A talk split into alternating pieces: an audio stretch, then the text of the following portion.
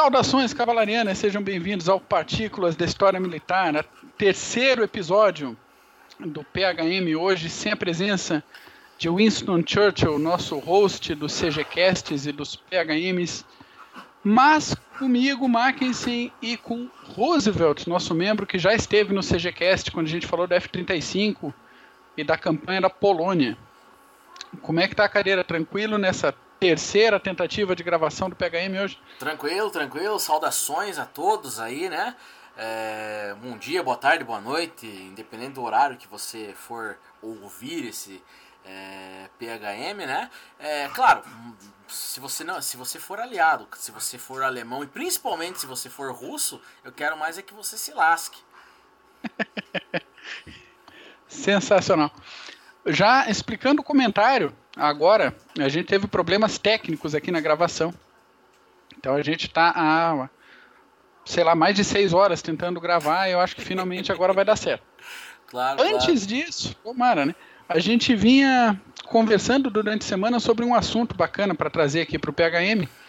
E surgiu a ideia de conversar sobre caças da Segunda Guerra Mundial. Então o Roosevelt fez uma listinha dos 10 caças que ele achava mais interessantes. Eu fiz uma listinha, algumas coisas bateram, outras não. E desse assunto, para não virar um, um super trunfo, a gente acabou lembrando de três histórias interessantes sobre aviação, pilotos e máquinas da Segunda Guerra Mundial. A Acab- primeira. Opa, diga. Não, eu ia dizer que acabamos é, escolhendo isso para não virar um filme quando tivermos aí o CG Pictures, né? Dá pra gente fazer aí um filme sobre os, os caças aí que dê muito assunto, né? Bu, um abraço, te vira com esse negócio do, do filme, hein? É, é contigo essa, essa edição, cara. Bom, a primeira história separada tem a ver com o grande Yamamoto. Como é que foi essa, esse envolvimento de Yamamoto com a aviação? Yamamoto, aviação e Pearl Harbor, né? Estão diretamente ligadas aí, porque se a gente for parar para relembrar quem foi o almirante Iso, é, Isoroku Ma- Yamamoto, né? Ele foi o grande arquiteto da operação que culminou em, em Pearl Harbor, né? Então, todo, é, toda aquela é, aquele assunto que a gente já até inclusive ouviu aí vocês comentando no último CGCast, né? É, junto com o Papito lá. Inclusive foi muito bom. Quem não ouviu, ouça aí, né? É, Isso aí, então CGCast tem- 14. tem todo um, um contexto aí dentro. Logo depois aí é, de Pearl Harbor, né, é, que o- os Estados Unidos entrou na, na guerra e também no Teatro do Pacífico aí, é, a inteligência dos Estados Unidos descobriu uma viagem do Yamamoto para as Ilhas Salomão. É, inclusive estava questão de conquistas e tudo mais em cima da ilha, né? Que é, é muito bom esse assunto. Se você quiser saber um pouco mais, é, pergunta pra gente, participa aí também para saber um pouco mais, né? É, a ordem para, digamos assim, dessa operação, tá? Essa operação chamada Operação Vengeance, que é a operação de vingança, né? É, foi colocada em prática por ordem do presidente Roosevelt mesmo, né? Em pessoa assinou lá a ordenzinha. Por quê? O presidente já tinha informação porque os Estados Unidos tinham acesso à mensagem codificada japonesa há algum tempo já também, né? O Então- código púrpura, né? Sim, sim, né? Então já há algum tempo já havia todas essas informações. Então o que, que foi feito nessa operação? 18 caças P-38 Lightning voaram em silêncio de rádio, equipado com uma bússola e um relógio. Tá? É... Bússolazinha de navio. Combustível suficiente para o embate com 6 zeros de escolta. Então essa informação também é, tínhamos, né? É, e também abater dois bombardeiros Mitsubishi G4M. É, para ir para essa operação, esses é, caças voaram abaixo da detecção do radar. Né? Então foi uma, uma operação bem, bem planejada e, né? e digamos assim para que pudesse chegar de surpresa mesmo. E foi o que foi feito. Às 9h34 de 18 de abril de 1943, depois de duas horas de voo nessas condições, eh, os P-38 localizaram os caças de escolta e também os bombardeiros. Eh, 15 dos caças foram atrás dos eh, zeros, né? E três desses caças foram atrás dos, bombarde dos bombardeiros. O Yamamoto estava num dos, bomba dos bombardeiros. Né? É, então a aeronave que ele estava foi atingida e caiu na selva, matando todos os tripulantes. É, depois, de, missão de resgate e tudo mais, para ver os corpos e tudo mais, né? É, o Yamamoto, foi visto que o Yamamoto foi jogado para fora da aeronave, ainda no assento, então ele estava sentadinho lá, segurando sua katana, com o ombro e cabeça alvejados. Então pegaram os projéteis acabaram acertando ele né, nesse caso, né? A Operação Vengeance, inclusive, foi a mais longa missão de, intercepta de interceptação da guerra, tá? Então, é, inclusive, não só da Segunda Guerra, como de outras guerras que vieram depois. Né? Então, eu até pesquisei alguns dados aí, não consegui encontrar uma igual, tá? Pois é, uma coisa que, que a gente tem que lembrar é que o Teatro do Pacífico era tudo absurdamente muito longe, né? Então, missões de, de inter, interceptação eram longe, escolta era muito longe. Então... Tanto missões navais quanto aéreas eram eram muito, né, muito longas e muito é, a distância era muito grande também, né? É, inclusive, depois dessa missão, dois dos pilotos que alvejaram o bombardeiro que o Yamamoto estava é, reivindicaram os tiros e brigaram, fizeram uma disputa muito tempo, por muito tempo depois de quem matou o Yamamoto, né? Então, Nossa. É, muito tempo depois aí. Havia inclusive uma piada interna entre os pilotos que diziam que o Yamamoto deixou de ser uma vítima VIP, no caso dessa, dessa missão, né? E passou a ser uma vítima hip. Né? Excelente. Ou, né, na nossa. Nós podemos traduzir aí que o Yamamoto, na nossa piadinha infame aí, virou o Yamamorto, né? Exatamente, exatamente. Legal. Então essa é, é, é uma operação muito importante. É, é relatado em alguns livros também sobre o Teatro do Pacífico aí, né? E uhum. não poderia deixar de passar no PHM, né? Porque, digamos assim, é uma pessoa muito importante e foi uma coisa é, muito bem planejada para pegar exatamente a pessoa que eles queriam, que era o Yamamoto, né? Yamamoto. O, o contexto ali em abril de 43 foi logo depois dos japoneses perderem Guadalcanal, né? Foi, Campo foi, Henderson. Foi, rapaz, né? é, inclusive, seja, é, inclusive foi, já, já havia plane, planos do, da, dessa, dessa missão durante toda essa campanha também, né? Então ela já uhum. vinha de, de muito tempo atrás, inclusive. Bem fermentadinha. Uhum. Joia. Outro acontecimento que a gente levantou aqui para trazer para essa discussão tem a ver com os brasileiros na Itália, né? Pessoal que não só do Exército como da Força Aérea não tiveram treinamento que deveriam, com as horas de treinamento que a gente julgaria é, necessárias, né, para ir para o combate, e também sem um retrospecto militar muito interessante internacionalmente, ainda mais em se tratando de aviação. Ainda assim, deu ruim para os americanos numa, num negócio aí explica um pouquinho desse negócio do ruim dos americanos com os brasileiros, como é que, que aconteceu isso? um duelo, né? Então, um duelo dos ares. É, só lembrando aí, é, por informações sobre a Força Aérea Brasileira, né? A Força Aérea Brasileira, ela foi estruturada durante a Segunda Guerra Mundial, né? E o batismo de fogo dela não foi na Europa. O batismo de fogo dela foi no Brasil, né? Então, uhum, mas uhum. isso aí é assunto para outro é, para um CGCast ou para outro PHM também. O que a gente vai ver aqui é que lá em Pisa, na Itália, lá em abril de 45, quase no finalzinho do Teatro do, do da Europa, né? É, num certo dia tranquilo, sem missão, o pessoal tudo tranquilo lá, é, cuidando dos seus aviões ou assistindo alguma coisa dentro das, das suas barracas lá, ouvem é, barulho de motor de avião né? De, no caso, uau, o que, que é? Se é um bombardeiro, se é um caça, é alemão, o que, que é? é eram dois P-51 Mustang dando rasante em cima do campo, onde também estavam é, os membros da Força Aérea Brasileira. Né? É, os P-51 lançaram um desafio, no caso lá, para outros pilotos da, daquele grupo. É, quem estava lá era 350, né? É, então, uhum.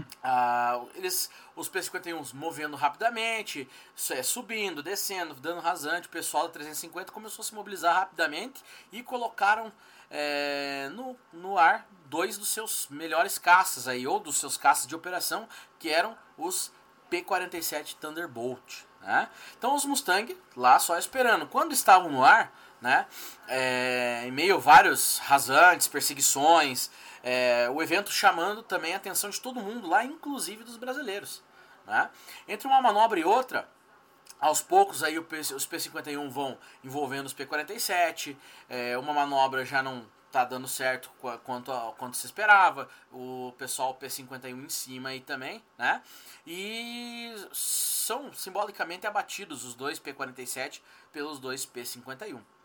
Até uh, a princípio, pelos critérios super trunfo, o P-47 é um avião muito maior do que o Mustang. Muito maior, muito mais pesado. pesado motorzão maior é, na frente, então, mais então, robusto, Até por né? especificações técnicas, ele é inferior ao P-51, né? Inclusive pelo, pelo motor e tudo mais. É, então, mas né, tem aquela questão da capacidade e tudo mais, mas não, não, não vem ao caso. Isso aí a gente vai falar nas especificações quando a gente fizer nosso top 10 e caças lá. É, depois dessa, dessa derrota dos P-47, decolou um novo P-47, né? Lembrando que é o seguinte, quando esses dois é, Thunderbolts subiram, eles é, pegaram duas aeronaves lá lisas. Esse terceiro era diferente. Esse terceiro era numa Jamboque da FAB. Ou seja, verde e amarelo, né?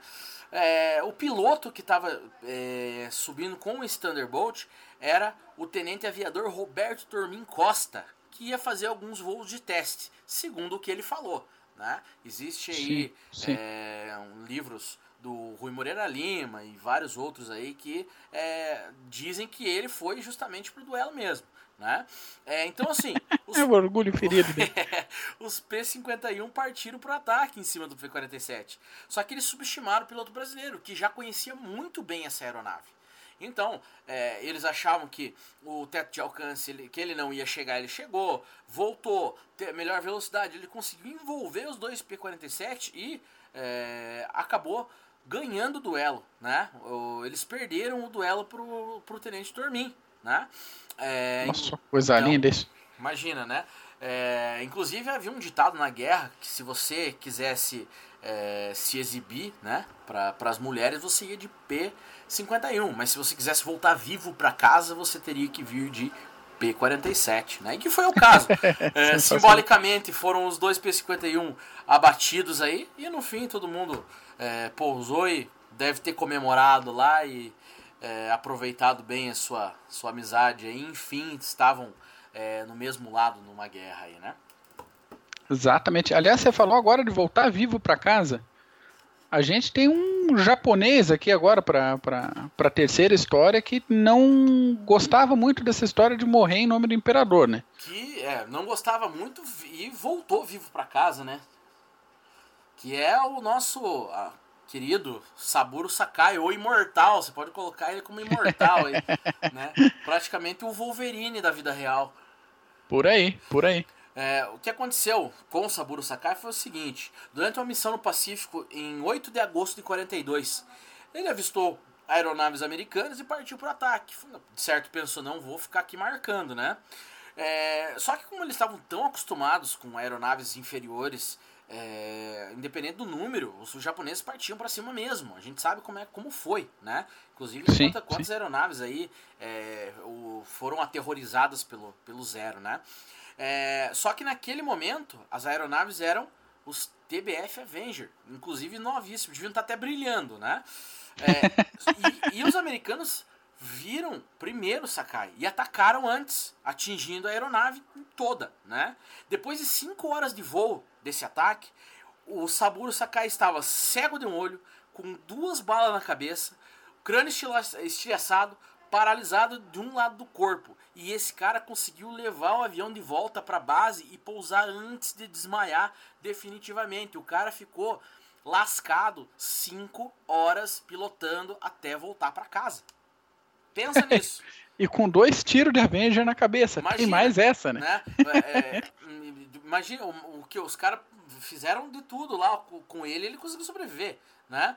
É, Gente, e... eu só, só tô rindo aqui, não é desrespeito ao Saburo. Imagina, é situação tecnicamente ridícula do cara ser metralhado num, em voo e pilotar cinco horas de volta para casa, ou cinco horas durante a missão, agora me, me foge a situação, mas mesmo assim, voltou, trouxe o avião de novo, pousou, ok, conferiu, tá todo mundo em segurança, ok, vou passar mal agora. A gente pode dizer que isso aí é aquela questão de quando não é o dia do cara morrer, o cara não vai morrer mesmo, né? Inclusive, ele não morreu, porque assim, ele foi tratado tudo mais, participaria ainda de Iwo Jima, que a gente sabe que foi é, um tempo depois, né? Tá, é... o cara levou esse trolhaço em 8 de agosto de 42, iníciozinho da campanha de Guadalcanal. Sim, e daí né? Foi e, até Iwo Jima. Iwo Jima tava lá, lá brigando. Da guerra. Foi quase no final da guerra lá, imagine. E uh, o cara é parente do Stallone, só que é o Stallone é parente dele, né? Porque leva tiro e continua vivo, em pé. É, foi instrutor, né? É, de voo. É, ele foi, ele participou de, de Iwo Jima com um olho somente e terminou a guerra com o maior as dos pilotos sobreviventes japoneses. Sensacional, muito bom. É, é, um, é uma, uma lenda, né? Para sempre ser lembrada. Ainda, depois da guerra, foi instrutor, né? Deu palestra em escola e empresa, tá? Então, né? De, deve ter colaborado com a, com, com, com, a reconstrução do Japão também e tudo mais, né? Com, Provavelmente. Com uhum. histórias.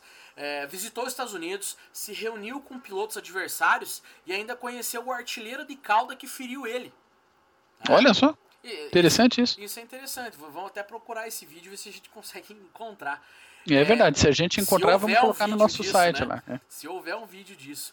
Em Sem 2000, dúvida. ele foi consultor é, do jogo Combat Flight Simulator 2 da Microsoft. Eu estava vivo em 2000 ainda. Ele ainda estava vivo. É, inclusive, esse jogo ele, ele faz toda a parte de missões no Pacífico. Né? É, missões de guerra no Pacífico. É bem legal. Uhum. É um pouco, um pouco antigo, mas vale a pena ainda. Né? É, um abraço aí pro meu amigo Bill Gates lá. É, falece...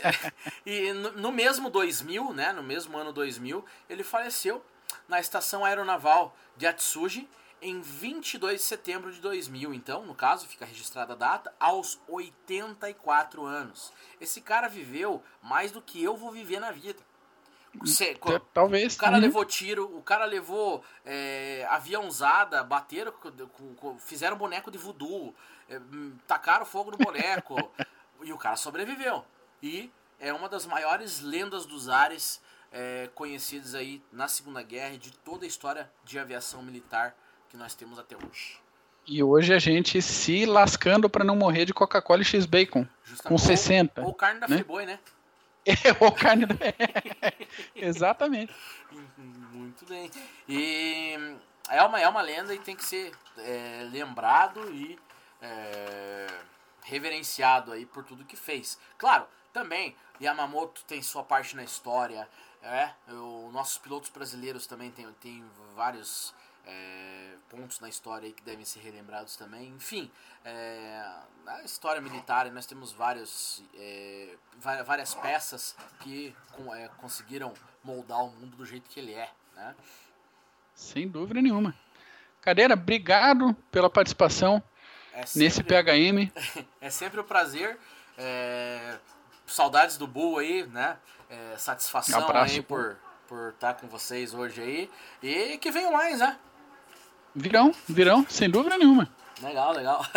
Aos nossos ouvintes, um grande abraço. Lembrar que CGCast 14, Operações Aeronavais no Pacífico, está no ar. Agora também pelo YouTube. Então a gente tem o nosso canal no, no YouTube. Pode procurar lá Clubes Generais. Para quem não tiver agregador de podcast, quiser ouvir o nosso podcast, está tudo lá já. E para abril vai ter uma série de quatro podcasts sobre a Primeira Guerra Mundial. Essa vai Prepare-se, vai Essa ser bem legal. Vai ser sensacional.